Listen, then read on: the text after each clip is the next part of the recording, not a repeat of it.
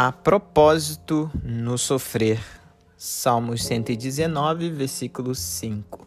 Este é o meu consolo no meu sofrimento, a tua promessa dá-me vida. Todos passamos por lutas e pesares, todos também sofremos de alguma forma. Lembrei da jovem Johnny Erickson Tada que quebrou o pescoço aos 17 anos e ficava questionando o tempo todo no seu sofrimento.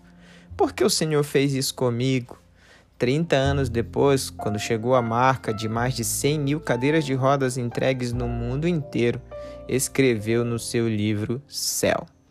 No começo da dor, não entendemos nada, só sentimos dor. Então, de repente, a dor se transforma em matéria-prima nas mãos de Deus, e somente através da dor podemos abençoar outros. Johnny me ajuda a lembrar o que o salmista já havia experimentado algumas centenas de anos antes. O que nos dá vida são as promessas de Deus.